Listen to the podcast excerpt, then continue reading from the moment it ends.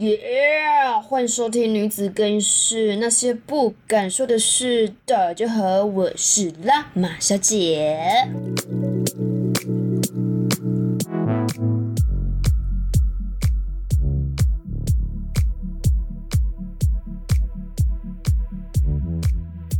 哟，这个礼拜大家还好吗？又到了周五的时间，准备放假的感觉就是一个爽字。我就是趁今天放假的时候呢，看了一部迪士尼在 Disney Plus 上面的一部卡通。电影，然后还被我老公呛说：“哦，你成大人呢，成人在那边看什么卡通啊？拜托我告诉你，我我一开始是跟我老公一样想说，啊，这什么电影啊？就是那个那个画起来就是很幼稚那种。因为为什么会看这部电影？是因为大家有听一个 podcast 叫《鸡来素》吗？应该有，鸡来素还蛮红的。那我是他们的粉丝。然后那个道哥前天就发了一个现实动态，就说他看了那个这部。部电影叫做《青春成长日记》，叫《Turn Turning Red》，就是道哥看了这一部就是哭，就是哭了，然后还传给那个鸡姐看，然后鸡姐就呛他说：“哭什么哭嘛，真的很丢脸喂，哭什么哭喂，应该是这样子啊，那个现实动态应该是这样子，然后就激发我的好奇心，想说好啊，去看一下这个电影是怎么样，为什么道哥？”一个大男人会哭成这样子，我说：“哎呦，这电影应该算是卡通呀，应该大有来头哦。”然后我连那个介字介绍连介绍都没介绍，我就直接直接看了，然后一看就觉得惊为天人。因为其实这部电影它进入状况的速度还蛮快的，不会就是跟你自自我来介绍去，然后很久很久拖很久，马上就转开。呃，这这部电影它是一部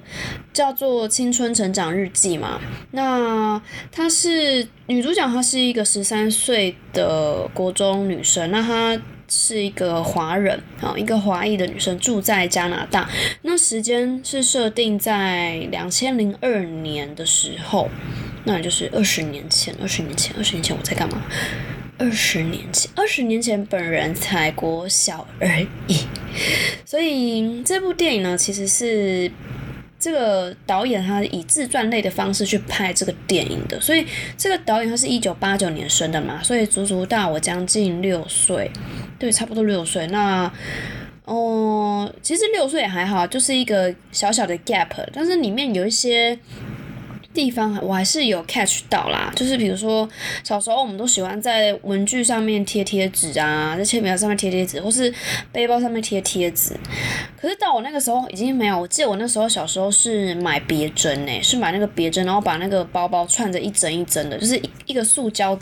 塑胶片，然后后面有别针，然后就把整个包包整个刺超满的啦。我们那时候已经没有在贴贴纸了，是别针，然后别针还可以去书局。买，然后那种偶像的或是卡通的照片都会在那个别针上面，然后就用力的把那个别针插在那个书包的的那个 那个什么书包的那个学校名字的那一面，就是拉开那一面，然后就越越别越多，越别越重，然后那个教官或是老师就说，那你。背这样子，书包里面都没有书，然后别这些背别这些背这些别针就已经够了哦。每天就是背别针来上课哈，是不是？不用都不用来念书的，都是来秀你的背包的。然后心想说，哼，怎么了吗？不行吗？不能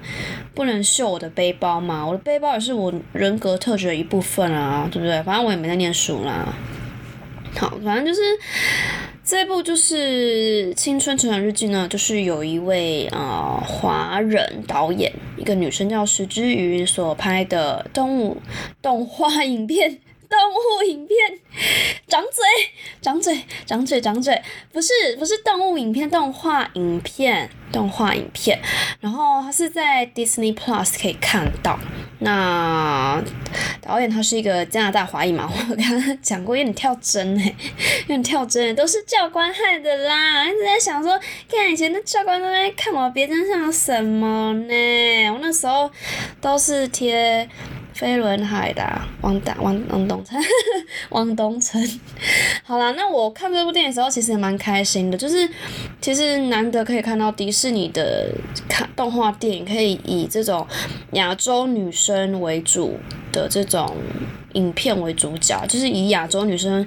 的女主角为主的一个故事的情节，其实蛮感动的。因为以前呢、都是看那个什么美兽美美兽美女与野兽，今天嘴巴怎么了？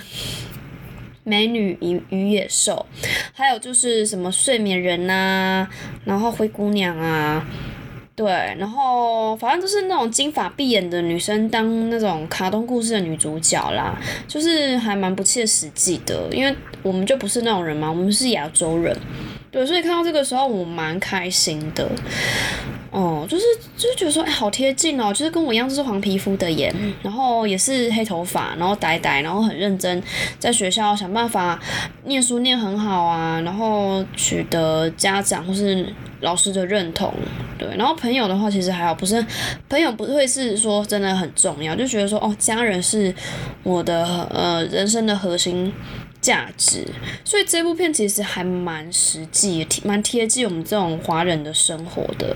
有人说这个电影它其实是还是以以那种很架空在国外的那种情节去拍，或许我们这种真的土生土长在亚洲区的人不会说非常的入戏，可是我觉得完全不会，因为其实他。表达传达的东西就是非常的简单，就是比如说华人传统就是要烧香拜拜，拜拜就是一种很日常的仪式啊。对，然后我爸妈从小都跟我说，如果你现在拿着香，嗯，你最好就是每天拜一次，或就是每天拜一次，跟阿公阿妈问问个好，就跟狗妈问个好。然后你在生活上或学业上有什么困扰，你都可以拿着香跟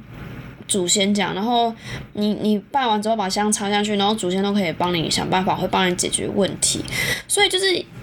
以这种从小到大非常传统的模式在进行膜拜的这个仪式，就已经对我们亚洲人来说好像根深蒂固，就是觉得说，好，我们就是要为祖先而活，我们是光为光宗耀祖而过生活，就做每件事情都其实都是为了祖宗在做，就从从小就从你有印象开始，会会走路会会讲话开始，就是拿香拜拜，就是一种每天或是每个礼拜都是这种 daily routine 的事情，对，包括什么三节啊，什么说，嗯呃清明节、中秋节。过过年的时候都会拿香拜拜，我们就觉得说，好，这个时候就是一个家族凝聚的时刻，就是外面世界什么都不重要，就是以我们家的核心为主，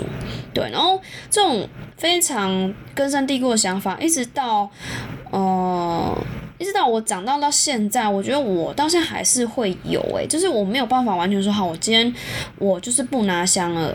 嗯，因为我现在还是以道教为主嘛，还是以家里的那个为主。那我并没有说我不拿香，我还是会拿香，拜拜什么都还是会。所以就是，嗯，以前呢，以前小时候还没有像那种思想比较成熟的时候，像我妈有时候会经过什么孔子庙啊，或是路上土地公，她都会说：“哎、过来一下，你你停下来，然后双手合十，然后。”呃，就一直讲二十一次感恩就好，就感恩感恩，然后讲二十一次，然后就觉得干有够烦的。可是就是 会跟着我妈去做这件事情，我也不会说走啦无聊诶、可是就是。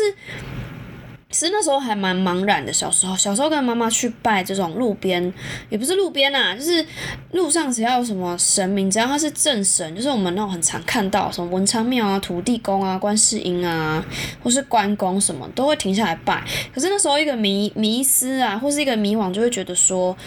不知道为了什么而拜。对，那我会想说，因为神明他不是人嘛，他不会去回答你的问题，他从来不会去为你的人生任何的困扰去做一个解答。对，除非你去给人家三太子嘛，三太子去去跟那个问世的人跟他说一下，嗯，三太子对我什么吩咐，那种会就比较明确一点。可是如果像这种稍微拜一下拜一下，就是真的不知道说这个问题抛出去之后会不会有什么答案回来。所以那时候小时候在拜，就真的是一种问号，就是就是带着问号在拜。然后在看这部电影的时候，我也觉得说，这个女生其实她在跟她妈妈拿香在拜的时候，她其实也是非常的迷惘，就想说。我为了什么而拜这个祖先呢？对，到底是为什么问？为什么？为什么？可是，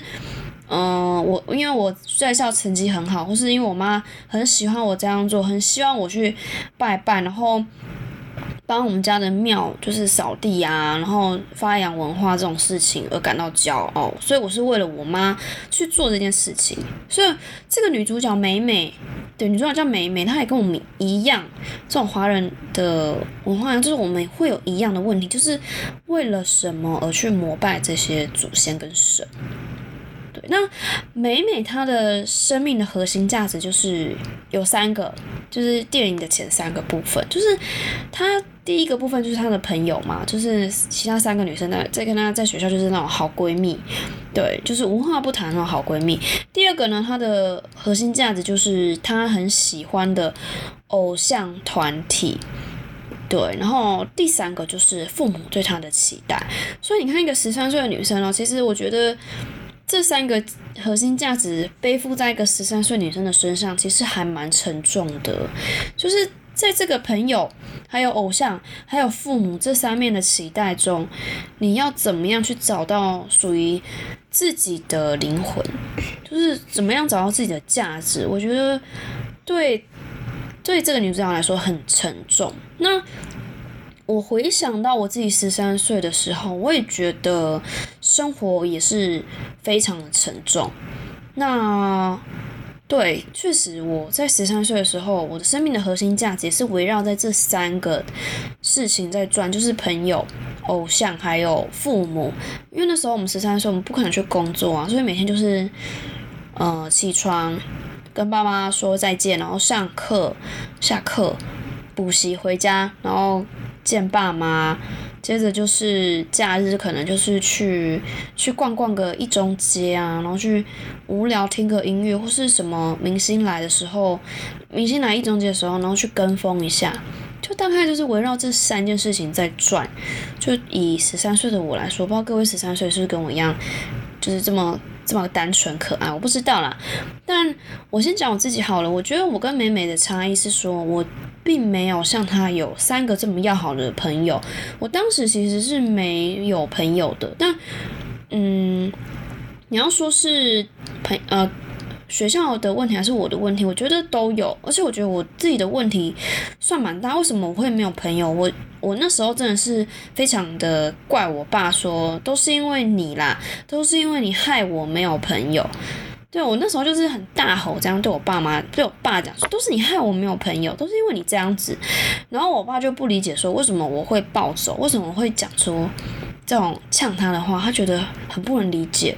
对，那我觉得那时候我会没有朋朋友的原因，是因为我为了符合我爸爸的期待，所以就不太会经营友情这件事情。大家知道友情是要经营的吧？对，就是我小时候并不会经营感情，也不会社交，就是很烂。就是我家其实我爸妈，就是可能带我去爬山啊，或是带我去公园，然后就结束了，然后也不会带我去认识其他同年龄的人。对，就是也没有什么邻居，因为我们家旁边就是住一个很老、很老老夫老妻，然后他们的小孩都已经呃结婚生子，所以我旁边是没有邻居的。所以除了学校的朋友以外，或是同学以外，我是是就是回到家也是，就下课之后回到家就是面对我爸妈，所以这种所以其实蛮恐怖的。我觉得就是有点像，嗯，类似像那种，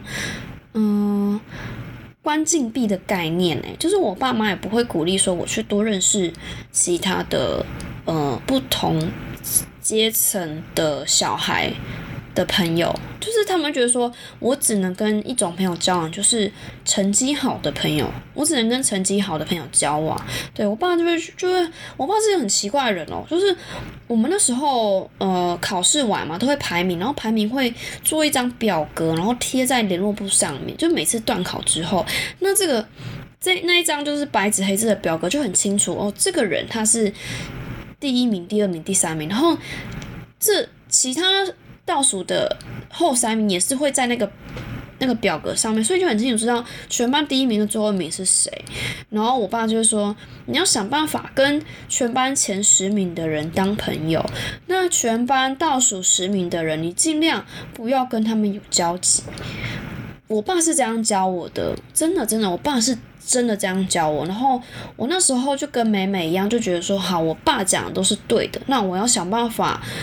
就是去跟前十名的人打交道什么的，可是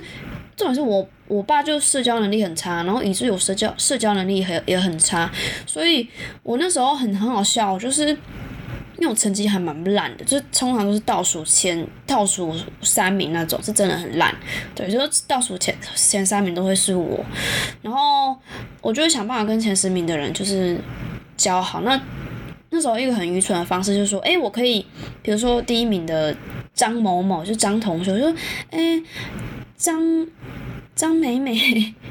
好啦，就张美美，我可以问你一个问题吗？就是那个这个数学的答案要怎么算啊？可不可以教我？然后第一次就是那个第一名就是会很给我面子，他就会稍微告诉我怎样怎样怎样解，然后答案是这样子，然后。因为他脑袋真的太聪明，然后就有点听不懂，然后听不懂就装懂，就说哦好，谢谢你，然后我就走了。可是突然你说谢谢的时候，是不是要，比如说平常要送他什么食物啊，或是那种小点心，我都没有做到，所以我。当我一直很常去骚扰这个第一名的时候，这个第一名就觉得很烦，他觉得看我教我又没有用，就教我还不是倒数第三名，然后教教我根本就浪费时间，然后我也不会给他任何好处，所以到后来就是全班前十名的人都不是很想屌干我，对，所以我那时候没有朋友，我觉得。我当时讲的这句话是对的，我就是呛我爸说都是你啦，都是你害我没有朋友。因为第一嘛，你要我去交前十名的朋友，可是你又不教我怎么跟人家社交。对啊，我觉得小朋友其实很单纯，不会说啊你就是因为第几名，或是你倒数不跟你交朋友，是因为你给人家感觉不好，或是觉得说你好像就是来找麻烦的，给我找事做的，我跟你相处就不愉快了，跟你的名次没有关系。但我爸。并不知道这一点，因为我爸，我爸也是一个社交障碍非常严重的，他其实也没有什么朋友。对我爸其实蛮蛮蛮自卑的，我觉得这样不好。就是我我后来到长大，我才发现说，哦，原来我爸是有这个不健康的心理因素在他里面，所以以至于影响到他的社交状态，不是说非常理想。对，那我就是被我爸影响到，所以整个青春期的过程，我其实是非常非常孤单的。我是真的没有朋友，我对我那时候还被霸凌诶，就是那时候我就是进了一个自由班，然后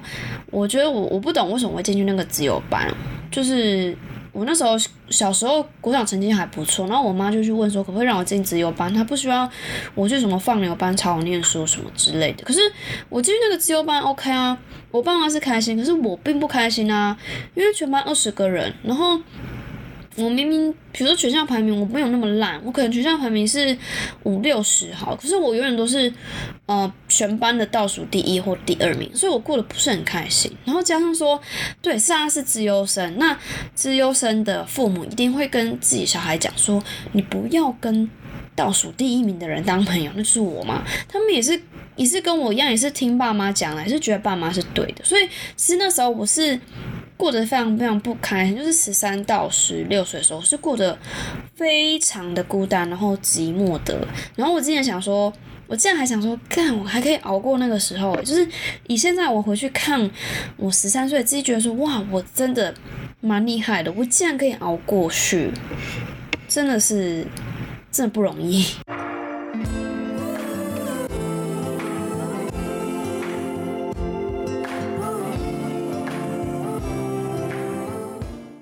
讲一个比较轻松的，好了，就是我们不是要讲到说，就除了呃对家族的期待以外，就是再是第二个核心啊，十三岁小孩核心就是偶像团体。那我那时候真的非常非常喜欢飞轮海，就是跟我同样年代的有人没有人举个手？我那时候真的很爱飞轮海，然后那时候就陈意如嘛，然后吴尊、汪东城，然后再来就是炎亚纶。然后那时候其实我最爱、最爱、最爱的是汪东城，就是我觉得我那时候就是很渴望阳光的人。那我觉得这四个人里面最阳光的人就是汪东城，然后。炎亚纶就真的还好，炎亚纶是里面我觉得就是第四名的那种，就是倒数的。可是没想到炎亚纶现在这么红诶，就是完全不知道，可能一个性向转变之后，他的运就来了，就是，所以就真的真的什么时候很难讲。然后那时候。我还真的有跑去一中街，我那时候几乎是每个礼拜都跑去一中街，我就每个六日。为什么那么疯狂？因为觉得说，看一到五见到我爸妈，我就觉得已经很沉重了。我六日就是要去一中街放松的，然后我就一个人坐公车，然后就从就从北屯，然后那时候住北屯，然后坐到一中街，然后其实很快，就到一中街只要十分钟就好了，所以对我来说就是来回就是超快的。然后我就一定会去逛什么大。大众唱片啊，五大唱片啊，然后即使没有钱也没有关系，我就是去去唱片行，然后看看就是现在排行榜前十名的有谁，然后只要有飞轮海啊，或是什么那时候很红啊，什么外国的我也很喜欢，那时候我就很喜欢杰西麦卡尼。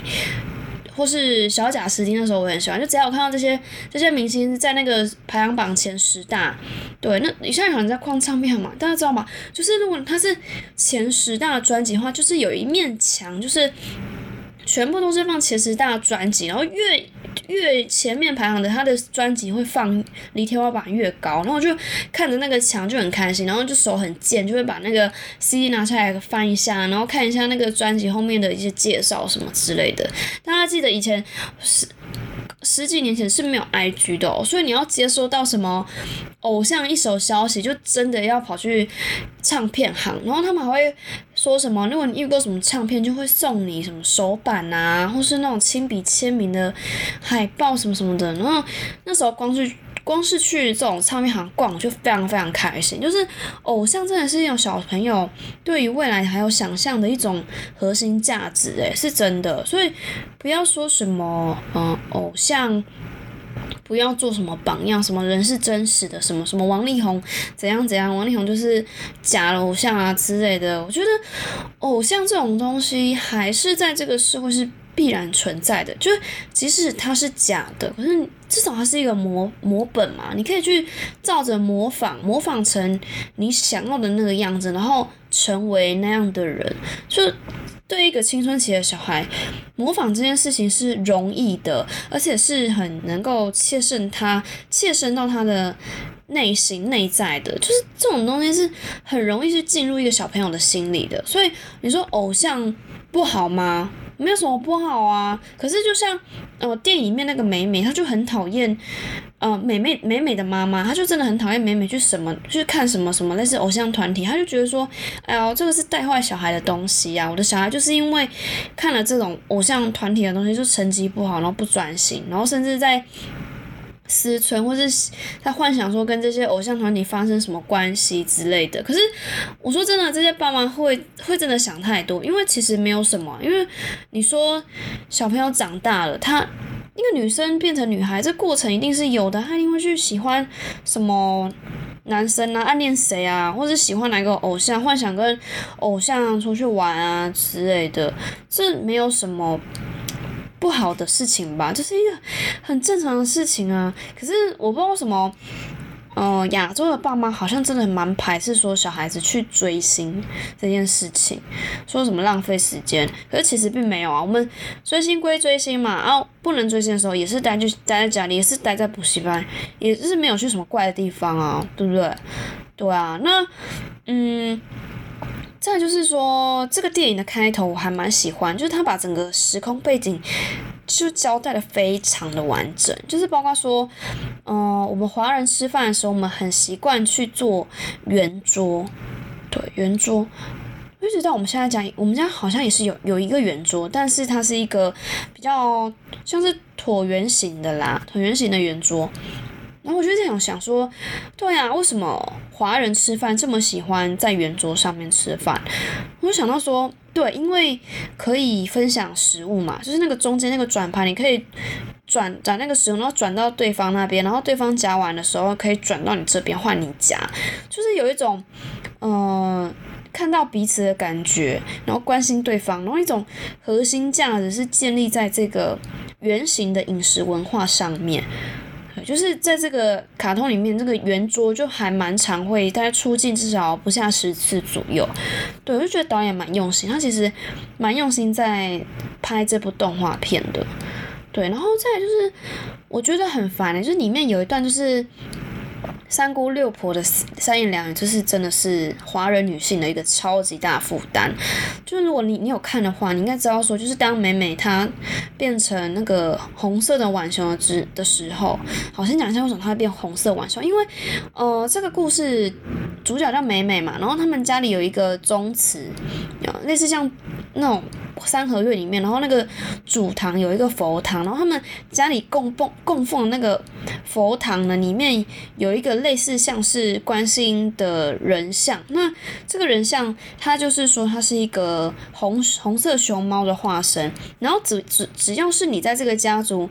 就是是一个女生的话，你一定会遗传到一个体质，就是说你你会变成神明的代言人，就像是他们神明代言人的形象就是一只红色的。熊猫，他们是翻译成熊猫，可是我看根本就是浣熊啦，就是浣熊，很可爱那种浣熊，就是他们的灵魂遗传，就说当你有什么情绪状况发生的时候啊，嗯，浣熊会保护你，保护你这个人，然后甚至为了保护你自己，这个变成浣熊这个能力也会注入到你的身上，所以就是当这个电影就是到。呃，中间的时候就是这个女主角被激怒嘛，她长大被激怒的时候就会变成一只可爱的浣熊，对，那就是，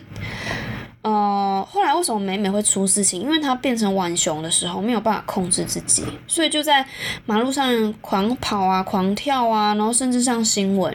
然后这时候远方星期就跑来他们家里面，然后就跟他妈妈说。哎，你怎么教小孩的？你美美是怎么被你弄的？怎么会上新闻啊？尤其是美美的阿妈，她是骂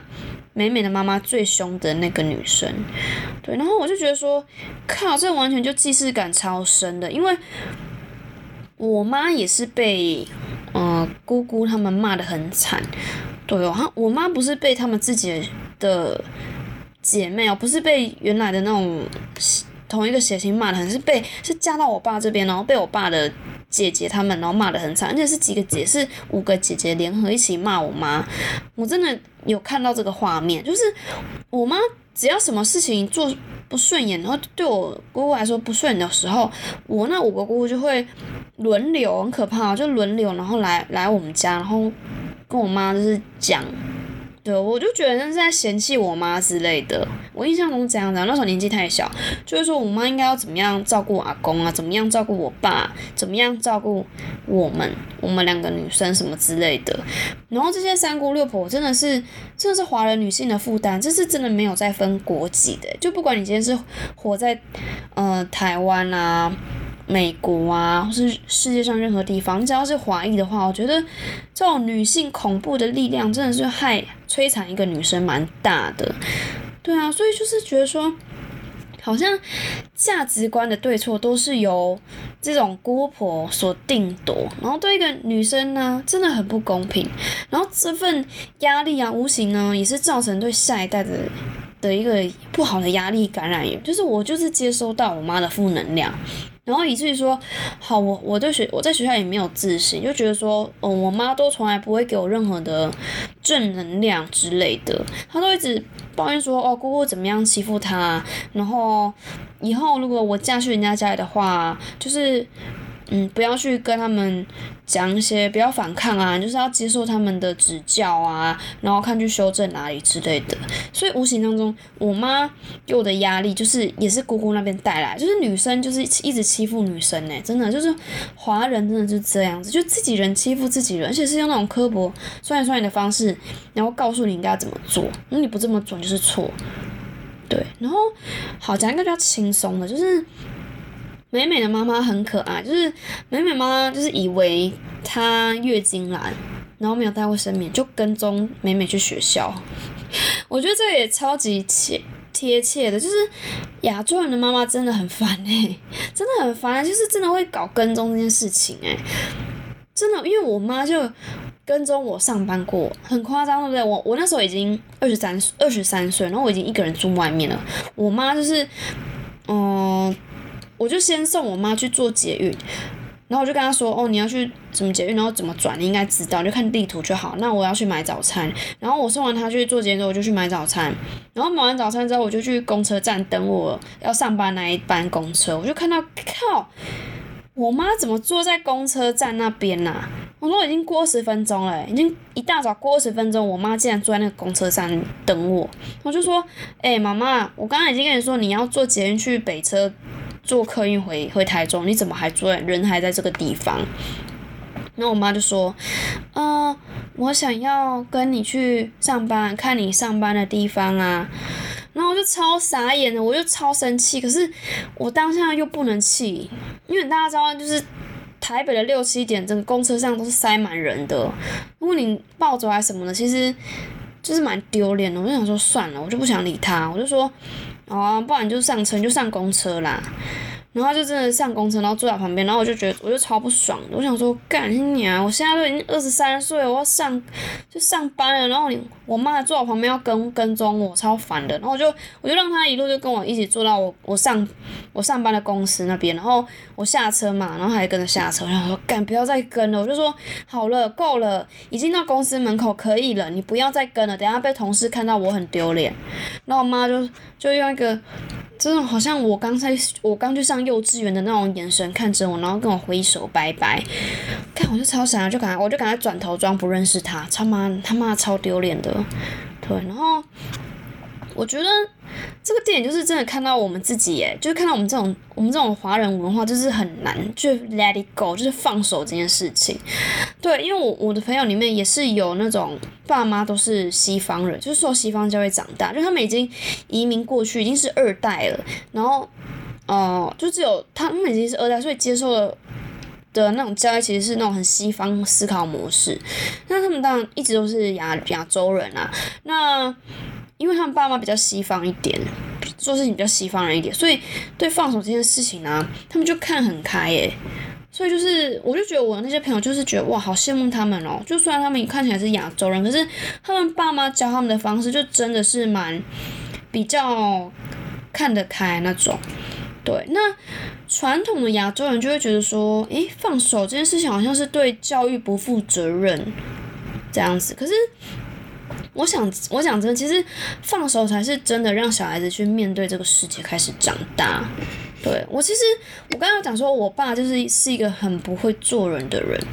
我一直我一直是到大学的时候才知道说怎么样做人。以前呢，就是高中以前，我都是复制我爸妈那一套。对，就是，呃，就是跟那种比如说成绩好的人去去交朋友啊，可是也不会就是送他什么零食，也不会，就顶多说个谢谢，然后变成变成人家的负担，对，然后。还会瞧不起就是成绩不好的人，可是我想说，干我平成绩很烂，干嘛瞧不起？就是会跟跟成绩不好的人就是躲远远，想说干我不要跟你一样，我不要跟你一样这样子。可是其实这样超不行的，就是完全是会复制到我爸妈那一套。而且我爸妈是真的很不会做人那种，就是比如说过年，过年好这个过年是个大节日，然后。哦，表姐那边就至少都会意思意思送个什么饼啊，或送个什么零食那种礼盒，seven 那种也可以啊，随便送也可以嘛，意思一下。我爸妈是连亲友都不送那种，连亲友都不送哦，真的蛮抠的。这至少我表姐还会送什么，过年会有喜会有礼盒，然后中秋节会有喜饼，然后端午节会有粽子，就至少的话意思一下。然后我爸妈完全不送，然后顶多就是一年就是吃一次。哦，吃一次那种大餐这样子，然后我爸妈就是连朋友是完全都是不送礼的哦，朋友完全不送礼，就是就是这么这么抠门啊，就是就是这样，所以我那时候就是过去二将近二十年来，我觉得我因为复制到我爸妈这个模式，我流失非常多成为那种好朋友机会的那种缘分，就是真的流失很多，对，那。蛮可惜的啦，可是小孩子不懂嘛，一直一直真的是你到这个社会之后长大才发现说，哦，原来有人会不管怎么样都会想到朋友，就是出去玩，或是去，比如说周周末去喝个咖啡，会请人家喝个饮料吃，就是这是一个一个非常简单的事情。因为交朋友本来就是要花钱啊，可是我爸妈完全就是不愿意花任何钱，就是愿宁愿花钱在自己身上。对，那我觉得没有错，可是这样不好，就是会少了很多交朋友的机会。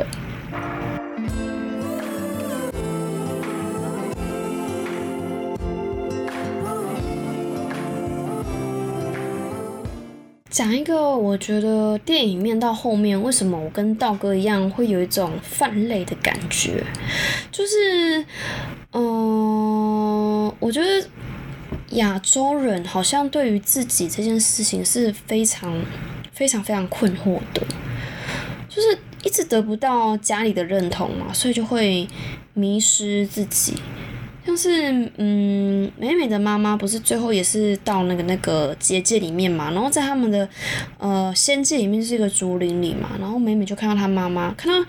年轻时候的妈妈跟她同年纪的的那个妈妈，灵魂变成那个年轻的时候妈妈，然后就看她说，那你还好吗？然后那个她的妈妈就那边哭说啊，是我不对，我没有把我的女儿教育好，我让妈妈失望了。对，那其实大家不要忘记哦。这是一个心理智商师说的，就是，呃，每个大人的心中都住着一个小孩。其实你的身体一一天一天、一年一年的是在变老，可是永远不要忘记去照顾你内在的那个小孩。即使说美美的妈妈已经是大人了，在阿妈的眼里，她还是一个不成熟的小女生。对，然后她对美美没有教好这件事情，也是非常非常自责。所以我就觉得说，对我们。华人真的很常会因为得不到肯定而迷失自己，诶，对啊，就觉得说啊，祖先最伟大。哦，我没我做不好事情都是让祖先丢脸什么什么之类的。大家记不记不记得，就是二十年前有一部很很红的动画啦，就是花木兰，一定看过啦，就是最原始那个花木兰，那是李玟配音的，李玟跟吴宗宪配音的。像花木兰也是啊，那时候花木兰她不是要代父从军什么的嘛，然后她的祖先也知道，然后们那个祖先就是在他们的宗祠里面开趴什么之类的，我觉得干超瞎的。哎，搞不好你们想想过，就是祖先也是会在他们宗宗祠里面开趴，有可能啊，每天那边闲闲没事做，然后半夜在那边商讨事情啊，然后讲那个他们后代的八卦之类的，巴拉巴拉之类的。对，那那时候花木兰不是就是有唱一首歌嘛，叫做《Reflection》，就是中文的话应该叫做倒影吧，倒影啊，反射啦。对，那。我觉得蛮沉重的，怎么样那么沉重？这集好沉重，明天会讲卡通。我不知道，我不知道为什么啦。我觉得华人对于自己这件事情，自己这件事就是非常非常的不了解。所以为什么花木兰要唱一首《Reflection》？就是 Who is like you I see standing there back at me? Why will my reflection show who I'm inside? 就是他就是想说，这个这个花木兰那种为什么要唱这首歌？是因为他那时候相亲失败嘛，相亲没合失败，然后被被那个相亲的姨婆说啊，这女的不适合结婚啦，是个烂货啦，然后就被。爸妈抓去骂这样子，然后其实他花木兰对自己也蛮失望的，所以他半夜就是在那个水池那边唱歌，就想说，这个水中镜子里的女生到底是谁呢？我到底是谁？为什么我都没有办法满足我父母的期待呢？我明明就是一个女生啊！可是如果过着那种我爸妈想要的那种那个我的话，我其实非常的不快乐诶，怎么办？我到底是谁？对，那其实。我觉得我我们现在也是啦，就是身为一个黄皮肤的人嘛，就是一直想说，这种还说我们到底是谁？这这个一个这个真的是一个，我觉得我们到死都会去想这个问题哦。就是有时候其实我蛮怨恨我我自己，想说，干为什么我这辈子要投胎成亚洲人？其实我超级想要当谁，大家知道吗？我超级想要当那个。如果人生可以重来一次，我真的很想要投胎当那个变形金刚 的那个女主角，最辣的那个第一代那个啊，真的忘记叫什么名字了。反正我就真的很想要当一个金头发的美国人，就是我真的很想当美国人。就是我从小到大我都是跟我同学说，我如果人生可以重来一次，我要当美国人。对，因为我觉得美国人真的好自由，就是，嗯，爸妈会给尊重，可是绝对是在对的状况下去尊重你所做的事情，还会去鼓励说你应该尝试去犯错。对，那当当我爸妈小孩，我不知道别人是不是啊，可是至少我是，我觉得我活得蛮累的，就到现在也是，我不知道大家是不是啊，就是是不是觉得自己活得很累？对啊，就会像花木兰就说，干为什么怎么做不对啊？我为什么要符合我？爸妈期待去做这件事情啊，干娘。对啊，所以真的真的蛮烦的。所以为什么说《青春养成记》这部电影真的很好看？你会从这个电影里面找回，就是原始、原始、最最灵魂最初始的你自己。你怎么样认识你自己？怎么样认识这个世界？就是真的在你青春期的时候，真的会遇到好多事情哦。对，所以我觉得华人真的好辛苦哦。你看我们在外面哦，要被歧视诶。我那时候去美国，真的有被种族歧视到。第一要被歧视，因为你是黄皮肤，人家就是觉得你矮人一等，英文又不好。然后，嗯，被歧视就算了，你回到家里还要被家里的人评论，对啊，今天学校做什么不对的事情，还是还是会被家里人骂一下。尤其是女生，对啊，女生的规矩又更多了，对不对？就是嗯，你不可以脚开开哦，你不可以嗯大庭广众尖叫啊，你不可以。嗯，你不可以太早交男朋友什么，不可以太早破处什么之类的。对，虽然我我一直都是在这种非常守旧然后封闭的环境长大，然后后来我真的受不了了，因为我射手座了，我真的受不了这样的压力，我就真的搬出来住，就从大学搬出来住。然后大学刚毕业之后，嗯，因为一开始。外面的世界也不是那么好混呐，所以就是跟家里蛮争执，因为家里就说你不要待台北，你就回台中，我我们在想办法什么之类的。那我就觉得我就不要啊，我就想我就不想回去啊。我觉得台中对我来说就是一个没有什么。对我来说，对我而言啊，没有什么未来的地方。我觉得我在那边，我没办法学到什么东西。我就坚持说我要来台北，我要去待台北一两年之类的。然后就我爸妈就很不愿意，所以我就类似像离家出走这样子。对，就是将近一年的时间没有跟爸妈联络，就是透过我姐跟我爸妈联络，就知道我还活着这件事情。我知道这样很不孝，就是如果一个一个东方人的思维，一定会觉得我是一个非常不孝的女儿。他没有办法，我就真的不想回去啊。可是你要想，如果今天是一个，比如说我是一个美国人好了，我离家出走，可能一年，我爸妈可能还会还会大声说：“好啊，你赶快滚啦，赶快出去啦！那个床哦，不要给我动哦，那个船是我们家的财产。如果你要把把这张床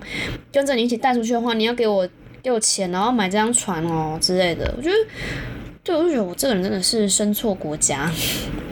但是也来不及了啦，现在没办法重新投胎了嘛，就好好把给这一生过完。好，总之我就是真的离家出走一年。后来就是这离家出走一年的时候，我找了健身房的工作，然后做过产业，然后也有去那种衣服的服饰店呢去做网拍，然后还有卖保养品，做过直销，就是只要是我觉得可以尝试的工作，我都去做了一遍。那就辛苦辛苦在台北这样过下去，然后后来就是因为也不是混不下去，就是后来我慢慢觉得说，好，我可以慢慢跟我家里的人沟通，我愿意平平心心平气和的跟我爸妈去讲，说我这一年在外面遇到了哪些事情，哪些人事物，然后如何改变我。那我觉得是时候我们可以好好的谈，对，就像这个电影最后就是美美跟她妈妈是和解嘛，那美美的妈妈是不错，她是人很好，就说。我就放手让你去闯，那你如果过得开越开心，我是越骄傲的，这才是对的啊。但是我觉得我爸妈到现在还没有办法像女主角的这个妈妈这么开明，就他们还是一直觉得说我还是要符合他们的期待去过生活，他们才会开心。对，可是其实就一句话啊，我很常我很常跟我爸说，你会希望说我因为你的期待变得。开，嗯，我因为你的期待过得不开心，还是说你会希望我为我自己而活而开心？我常会跟我爸讲这件事情，可是我爸就都没有回答我这个问题，他就直绕回来说，嗯，你不要让爸妈担心啊，你要孝顺啊，不要让爸妈挂心什么的，他就没有办法理解这个，对，所以。我，我还是尝试在沟通啦，还是希望说有一天我爸可以走出来。就他真的太自卑了，他就一直就说啊，家里就是对的啊，外面的世界很复杂啊，家里是对的，你就会开心啊，巴拉巴拉巴拉，就是那种老人的观念。对，那还在努力当中啦，就是